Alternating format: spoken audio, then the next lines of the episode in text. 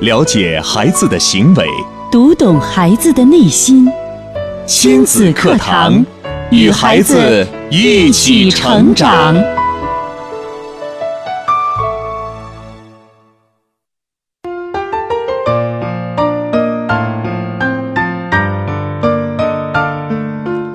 听亲子课堂，做智慧父母。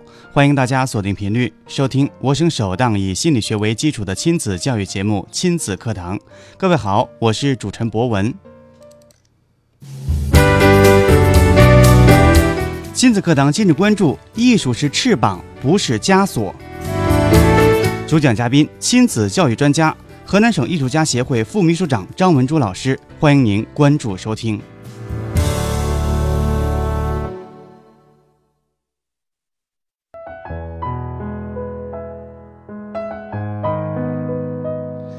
节目的开始，我们首先有请张老师。张老师，你好。大家好。那么，呃，今天说的这个话题呢，嗯，其实呢，也是一个老生常谈了。嗯。呃，那么为什么还要拿出来说呢？因为我发现，其实现在很多的家长啊，在让孩子学习艺术的这个道路上，嗯，观点跟就是跟这些专家的观点其实是不太一样的。那么，嗯，有一天呢，我跟一个这个家长，我们两个在聊，嗯，他其实之前也是一个学校的老师，在教钢琴，嗯，但是后来呢，他为了孩子放弃了他的事业，回到家里。那么，其实我们应该是同行了，嗯嗯，但是他呢，他觉得哦，首先他觉得他教孩子，自己教自己的孩子，好像是有些问题，嗯，孩子不听他的。然后他就送来找我，嗯，教他的孩子。后来我们两个就聊，他说：“哎，你们家孩子学了多久的钢琴了？”我说：“我们家孩子，我是根据他的意愿，如果他现在还小，他不太愿意每天坐在那里练的话，我呢就想让他，嗯，有的时候有兴趣了，我们两个就坐下来一起谈一谈。”嗯，他说。嘿，那你们上了几节课啊？我说我一共给他上过有四节课左右。对啊，那么四节课其实我用了将近两个月时间吧。我们一共上了有四节课。嗯嗯，因为我觉得我个人认为我不是那种焦虑的家长。对，而且呢，我认为哦，这这一门艺术其实是，嗯，真的是需要，就像刚才那个我们节目之前说的，它是需要有这个追求美的意愿的。嗯，他是有意愿。去学习，那么我们才要去让孩子去学习。那后来这个这个家长呢，他就说，嗯。他说不行，呃，我作为一个钢琴老师来说，呃，孩子五岁半就得开始学，嗯嗯，必须得保证每天一个小时，要求 特别的严格。我听了以后，嗯，我旁边的一个家长他说，哎，我同意张老师的观点，嗯，我觉得孩子这小的时候就是开心嘛，就是玩嘛，想学了就学一学，不想学了就不学啊。我说我认为他到六岁多了，嗯，理解能力也达到了哈，我们就再学。他说：“那不是不行，不能六岁多，六岁多已经很晚了，知不知道？六岁多已经很大了。”嗯，然后我我我那会儿真的是忍不住的想笑了啊，因为我觉得这个只是个人的观点而已。其实对于孩子和家长，让孩子在学习一门艺术的同时，嗯，其实你。得想好，你是要毁了孩子的这个 对艺术的这个向往的这个意念，还是要继续培养他的这个追求美的这个权利？对，权利。对，同样是两位妈妈，同样是两位教钢琴的老师，但是同样是两位年纪比较小的孩子，但是两个孩子对于钢琴的兴趣却不一样。对，有一个妈妈要要求特别的严格，她的孩子慢慢的就有点儿。不太喜欢音乐了。嗯，你看他的孩子从五岁半开始学，学到了六岁半，嗯，才过来找我。那么为什么他六岁半了过来找我？因为他觉得他教不了孩子。那为什么教不了孩子呢？其实我认为我教我的孩子，反而我的孩子会更有兴趣，甚至呢，我能够更多的能够掌握到他学习的这个进度。嗯，那么他教给我的时候，我就发现了这个问题。我们两个从聊天谈谈话中间，嗯，我发现啊，其实是因为这个家长呢，太焦虑了，对孩子的要求太严格了。嗯，从五岁半到六岁半，弹了一年的钢琴，每天保证一小时。可能说这个妈妈教别的孩子的时候是非常有耐心的，嗯，但教自己孩子，她觉得自己的音乐修养非常高。嗯，我教给你孩子，我把我所有的心全部都掏给你，然后孩子有的时候学不会，他会焦虑，会发怒。嗯，孩子这个情绪也会变得非常激动起来。嗯，这个学艺术这个呃。开关呢就会想关起来，一听妈妈给我讲钢琴，我就反感，我不想学了。嗯，你就像那个我在教，嗯，就是教他孩子的那一节课，教完了以后，然后就是我我的孩子，嗯，他觉得哎挺好玩的。你看刚才这个小朋友弹了，我也要弹弹一点，他就他就自己弹了一段。后来那个家长他是问我，哎，你们家孩子真的就上了四节课吗？我说是啊。哎，那他弹的怎么这么好呀？我就说，我说你看，你的孩子是五岁半开始学习，那么他学了一年，但是你要知道他的理解能力没有达到，他的手的这个控制能力也没有达到。那么你看现在这个孩子，我的孩子他是在六岁多开始学，那他可能就学了这么几节课，哎，但是他对这个东西理解的很好，那可能就。比你就是教了一年的这个孩子的这个状态还要好，而且他不觉得累，不觉得很是是一种嗯负担。对，其实张老师只给这位家长说了简单的一小部分。像我们经常听张老师的节目，张老师教孩子学习音乐有很多的方法，从一到两岁的时候都开始隔空来 来锻炼这个手指，这就是最基本的一个基本功。而且经常给孩子听一些音乐来锻炼孩子的乐感。对这也是打好了坚实的基础之后，再上了四节课，孩子就进步了。嗯，是那个呃，是这样哈。你看现在的家长，基本上对艺术的教育哈，是绝对一定是每人手都有一门技术的，那么都要去学一门所谓的艺术。我刚才为什么说到技术，就是他们学的其实不是艺术。是技术，对他们想靠这个以后挣钱来吃饭。嗯，你看，包括哈，大家，嗯，而且家长呢，他会很热切的去督促孩子去学习书画呀，学习舞蹈呀，学习音乐呀，学习器乐呀，甚至是学习一些，呃，就是像什么，呃，跆拳道啊，啊，还有一些什么科学实验呐，什么之类的。对啊，那么甚至呢，希望。孩子在学习的这个过程中，能够以此为加分儿，加分了以后呢，上一个好的学校。那么我呢，其实，在今天最开始想问大家一个问题，就是您觉得您学艺术，让孩子学艺术的目的是什么？可能很多家长在背后都有一个非常金光闪闪的梦想，就想让孩子成为什么什么家。嗯，那么其实您细细想一想，您让孩子学艺术的目的是什么呢？可能每一个家长的回答都是不一样的。嗯嗯，那天我在说这个话题的时候，我也问了一下自己，我当时学艺术的目的是什么？我当时，我现在让孩子学习艺术的目的是什么？我也想了想。那么这个呢，我们到最后来看，所有听众朋友他们是怎么来。嗯，回答的这个问题，然后呃，各抒己见。嗯，在这里呢，我们要问一下家长朋友们：您的孩子学习艺术没有？学的是哪门艺术？您对孩子未来的规划是什么？您想让他成为一个什么样的？人人，这个人呢是和艺术有关的。嗯，欢迎大家通过两种方式和我们节目取得互动。您可以登录新浪微博，搜索“迪兰路言亲子课堂”，在置顶微博下跟帖留言；或者您可以登录微信，搜索“亲子百科一二三”。亲子百科是汉语拼的全拼，一二三是阿拉伯数字。嗯，那么你像现在的家长啊，其实刚才我说到了，有的孩子他在学习的时候，可能是为了高考加分。对，可能是为了上小学加分。那么，其实现在很多的家长都已经改变了之前的初衷了。嗯，他在干嘛呢？基本上把艺术推到了一个功利的一个呃角度上来，基本上就是为了嗯让孩子考一个好的学校啊，考一个好的级，呃，加一个高的分数，那。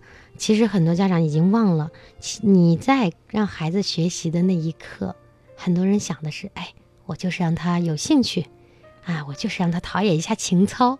嗯嗯，但是真正的，嗯，家长很多家长呢，已经改变了初衷了。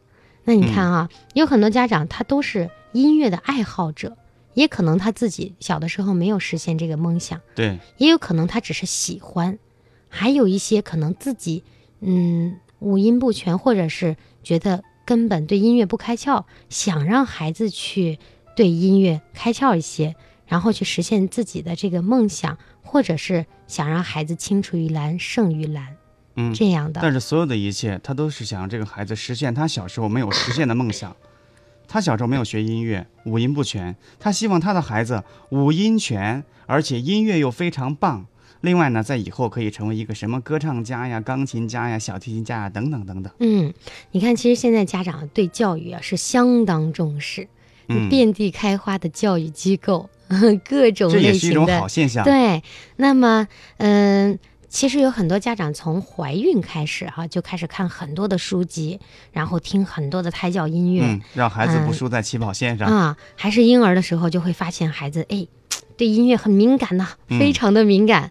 嗯，听着那个舒缓的音乐的时候，孩子就会嗯特别的好。然后音乐一停呢，孩子可能就会啼大哭了，大哭不止。然后等到把音乐再放出来，孩子就会很开心。那到牙牙学语的时候呢，嗯，比如说哼唱歌谣的时候，家长们呢又会很欣喜的发现孩子呢，哎，唱歌不跑调，会跟着唱。那还有节奏和音准呢，都会觉得哎把握的非常的好。那嗯，或许是从那个时候起哈，做家长的心里就萌生了一个念头，就是一定要让孩子学一门艺术。嗯，因为现在我们的这个大环境给孩子的这个嗯各种接触艺术的这个机会很多，所以家长觉得每一个孩子都会很有天分，艺术的天分，对，所以呢都种下了这个种子，嗯觉得孩子要学一门艺术。那么那个时候，那我们就要想，哎，那个那我们这么多艺术的门类，我们选择什么呢？啊，有很多家长就会觉得，嗯，女孩儿，嗯，我都要让她学习舞蹈、钢钢琴，因为舞蹈呢是可以提升孩子的形体美气质、嗯形体美。很多的家长都是这么想的。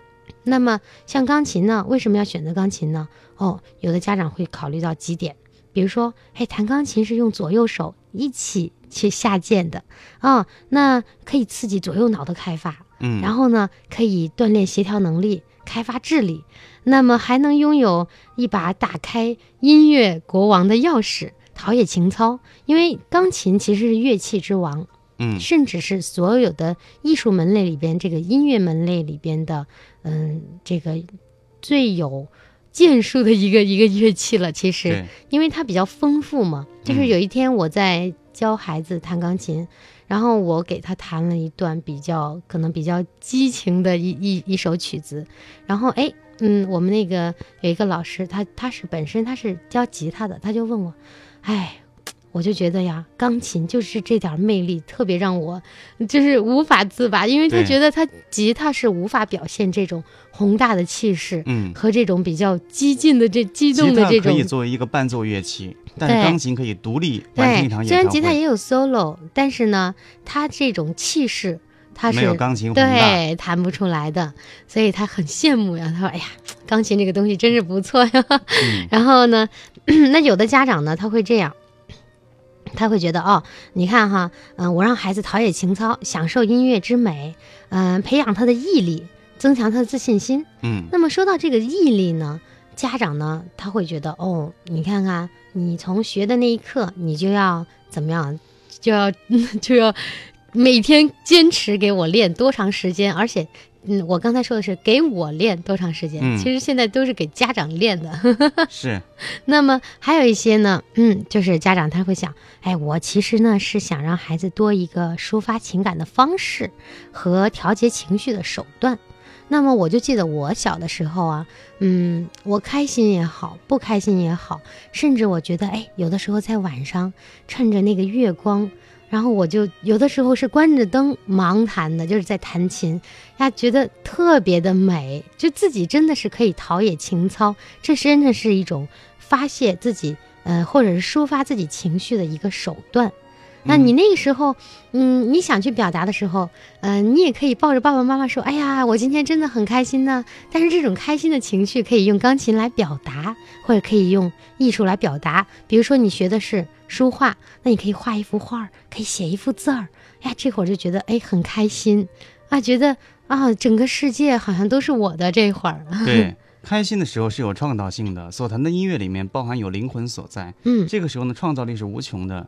如果说家长逼着孩子去给我来弹的话，这种效果是不一样的。嗯，好像就是像戴上枷锁是一样的，对，硬套出来的。对，那你看，其实不管孩子是怎么想的哈，反正家长当初是抱着这样的念头来让孩子学的。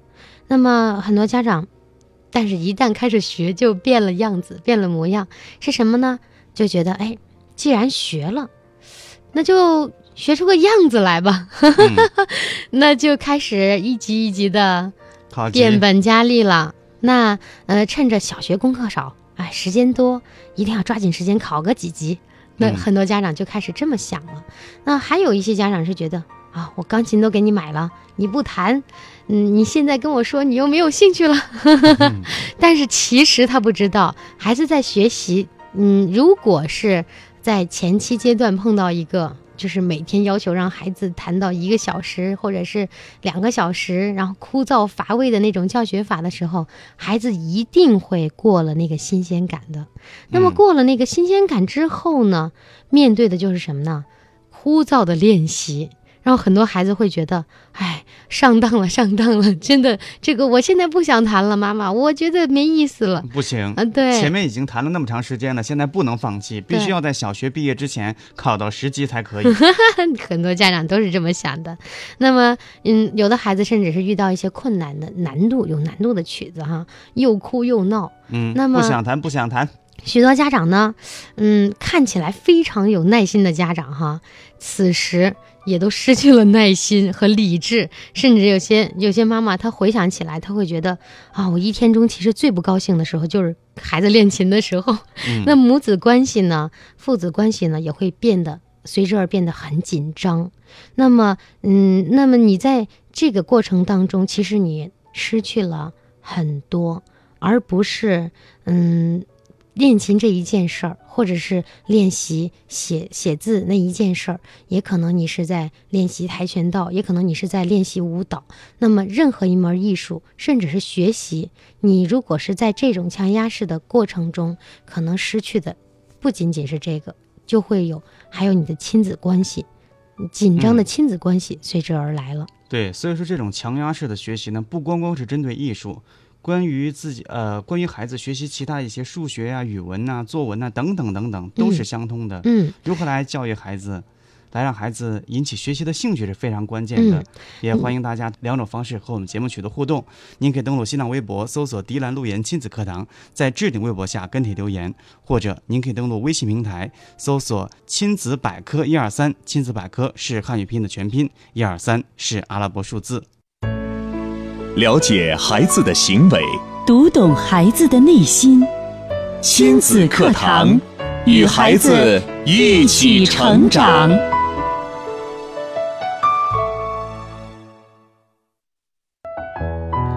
好的，欢迎回到亲子课堂。今天的张文珠老师在节目当中跟大家分享的话题是：艺术是翅膀，不是枷锁。刚才张老师跟大家谈了，有些家长在教育孩子艺术这个方面。特别的强求，希望孩子实现自己小时候没有实现的这个梦想。嗯哼，那么刚才我们说了，在学习这个艺术的道路上，嗯，家长一改之前的初衷，最后变成了嗯强压式的强迫，嗯，甚至连亲子关系都会影响。嗯，那么为什么会这样呢？那学琴的实际效果走向了当初愿望的这个反面。嗯，难道是做错了吗？还是呃放弃呢？还是坚持呢？有些家长可能就让孩子半途而废了，有些家长可能就坚持下来了。其实我个人认为，嗯，这个艺术其实不是坚持，是你真正的去喜欢它，而且可能是有些，因为现在市场上很多老师，所谓的老师哈，他自己也对这个艺术可能一知半解。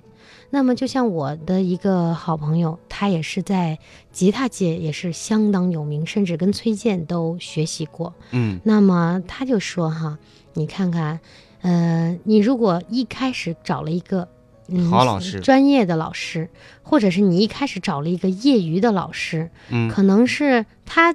觉得他是专业的，但是他其实很业余，因为他对音乐的，嗯包括艺术的这个造诣其实挺浅的。因为我们知道哈，像我们所谓的科班出身啊，可能就要学习从哪怕是从五六岁开始学，就是我们那个阶段五六岁，一直到了现在，基本上每一个人在学习艺术道路上都走了三十年左右，三十多年，有的可能就年龄大一些的老师可能有四五十年左右。那么，呃，为什么说这个艺术老师越老越值钱呢？就是因为不是技术的问题。技术可能学一两年也能达到，但是呢，可能达达不了那么高的技术层面。但是呢，也可以教普通的孩子。但是这种教呢，只存在于机械化的那种教授，而不是他对音乐本身的理解。因为我认为学习了这么多年，几十年哈，我觉得音乐就已经它的灵魂已经在我的身上了，我的灵魂就已经有了。那么我对音乐的理解和对这个教学的这个方法，其实是嗯融会贯通的，甚至是我觉得很多东西是骨子里带的，已经就是我说的每一句话和我对这个作品的理解和我对教授的方法。其实是融为一体的，嗯那么，嗯，我其实很少会说，哎，拿着教材就是照本宣科，没有，我甚至会把几种教材，嗯嗯，包括我会到国外，就是我的那个老师啊，都是国外从国外带回来的那些教材，我们一起来把它综合在一起，取长补短，选选择所有的优势的部分，然后融会贯通。然后教给孩子，其实每一本教材就像每一个人一样，他可能都会有他的优势所在，那当然他也有他的劣势。那我们呢就得抓住他，不是说我们抓住某一本教材照本宣科就可以了，其实没有这么的容易，也没有这么的简单。嗯啊，那么。当我们就是呃嗯，我刚才说到哈，呃，家长呢在孩子的这个学习过程中，应该处于某一嗯什么样的位置呢？我们家长其实啊，很多孩子他会把陪孩子练习当做自己义不容辞的责任，那扮演了什么呢？监察员的角色。嗯，那发现问题呢，就不断的提醒、警告、训斥。然后呢，其实这大大破坏了孩子学习艺术的这个兴趣氛围、情绪。那而且呢，很容易让孩子有一种依赖思想，他就觉得、嗯哦，妈妈不在旁边，我就不练了。那呃，妈妈不在这儿，我就不知道我弹的是对还是错了啊。那而且呢，还会养成推卸责任的习惯。嗯他会觉得啊，那嗯你看，你刚才不跟我说这个错了啊，你刚才那个呃没有跟我一起练，那他这个依赖的习惯和推卸责任的习惯也会随之养成。那么家长呢，其实必须要从这个监察员的位置啊退下来，让孩子呢在相对宽松、自由的氛围中练习。那么，嗯，也这样的，也能使他独立承担自己学习活动的责任。不仅是学习艺术，学习别的也是这样，学习别的课程也是这样。那为什么我们说小学阶段我们不要陪着孩子写错了一个字，你必须给我擦掉，赶紧重写啊！这一竖写歪了，嗯，那道题算错了。其实我们不需要做这个监察员的这个角色。那么呢，让孩子从家长的陪练中断奶，那是培养孩子独立的关键。其实这个。这一点，那嗯，有有一位专家也说啊，他说，哎，成龙呢，就是望子成龙嘛，对，成龙其实是大有作为，那么这是天才和机遇的结果，不是家长与教育能够左右的。嗯啊，那么还有呢，他说成才就是在社会中的嗯胜任本职工作，有文化、有知识，具有一定的工作能力。这是学校、老师等社会机构、教育机构的责任。成才这个事儿，成人而成人呢，是使孩子有道德、有生活情趣、有爱心、有良好的性格和人际关系，这才是家长最重要的责任。嗯，你家长做的就是让孩子成人就可以了，对，剩下的事情是交给是本身的天赋和师老师和社会的责任。嗯我们不要把所有的这这个责任都揽在自己身上。其实呢，这个也不是责任了，这个其实是在嗯，这是家长的一种理解方式。对 家长的理解方式。那么家长在孩子学习艺术的过程中呢，嗯，应该扮演什么角色呢？扮演一个充满友爱与呃欣赏的这个一个旁观者啊。那么，嗯，一个是耐心而慎重的提醒者。啊，嗯。那么我们家长呢，嗯，你看，比如说我我的孩子在弹琴的时候，我就会哎，嗯，跟孩子讲，哎，我们这个今天学的这个，你看，嗯，是两只小猪，那么两只小猪，它们两个蹦蹦跳跳的样子，是不是现在你弹的这个感觉呢？哎，跟他讲，如果他真的还弹不成，你可以用其他的方式再来提醒他，你只用做一个提醒者，那么也可以做一个旁观者。哎，孩子弹的不错，说嗯。今天有进步啊，孩子，你看我们今天嗯谈的也很好，而且你看你弹了整整一个小时，哎，坐在这儿一动都不动，证明我们有兴趣。嗯那么要去做一个这样的家长啊，做一个好的旁观者，而不是指指点点的监察员啊。那么为什么要嗯，就是很多家长呢还会什么呢？还会让孩子考级。那么我们要不要参加考级呢？那么家长呢其实是嗯为学习艺术呢设立了一个远大的目标。那么，其实这个呢，有很多家长也会觉得，哦，你看，我从现在开始学钢琴，其实是有一个具体的目标了。呃，之前呢，不知道为什么，然后很很模糊，也不知道弹成什么样是一个呃准则。那现在让孩子考级，可能就能够哎找到一个目标，找到一个终点。哦，就知道哦，钢琴其实是弹到十级，十级以上呢，还有一个演奏级，那么哎，这就结束了。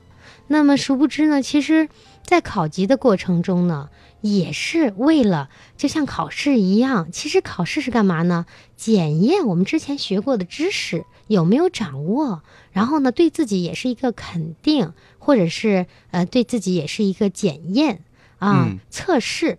那么现在呢，考级呢，其实已经变成了什么呢？嗯，功利心比较强的一种一种手段现。在考级好像变成一种形式了。嗯我记得很多家长说过，学钢琴想考级很简单，就一首曲子，我就反复的弹，不停的弹，嗯，我往老师那儿一站，就就弹上一曲，老师说好，十级过了就嗯过了。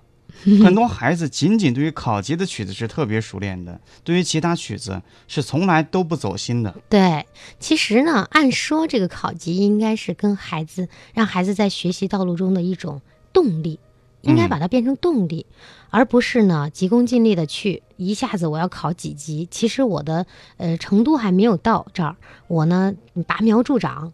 我要让孩子明明现在才学了一级，我就让他考个四级。其实他根本不知道四级是需要干什么。四级的曲子已经融会贯通了很多的技巧、很多的思想、很多的情感在里边，对完全不知道。其实孩子考级出现问题，并不是孩子产生的，是孩子的家长告诉孩子，你必须要考级，考一级、二级、三级、四级，顺着考下来，考到十级。对，因为孩子对级别的理解呢是模糊的，他根本就不知道是怎么回事儿，对是因为家长强迫性的植入孩子大脑当中考级、考级、考级。对。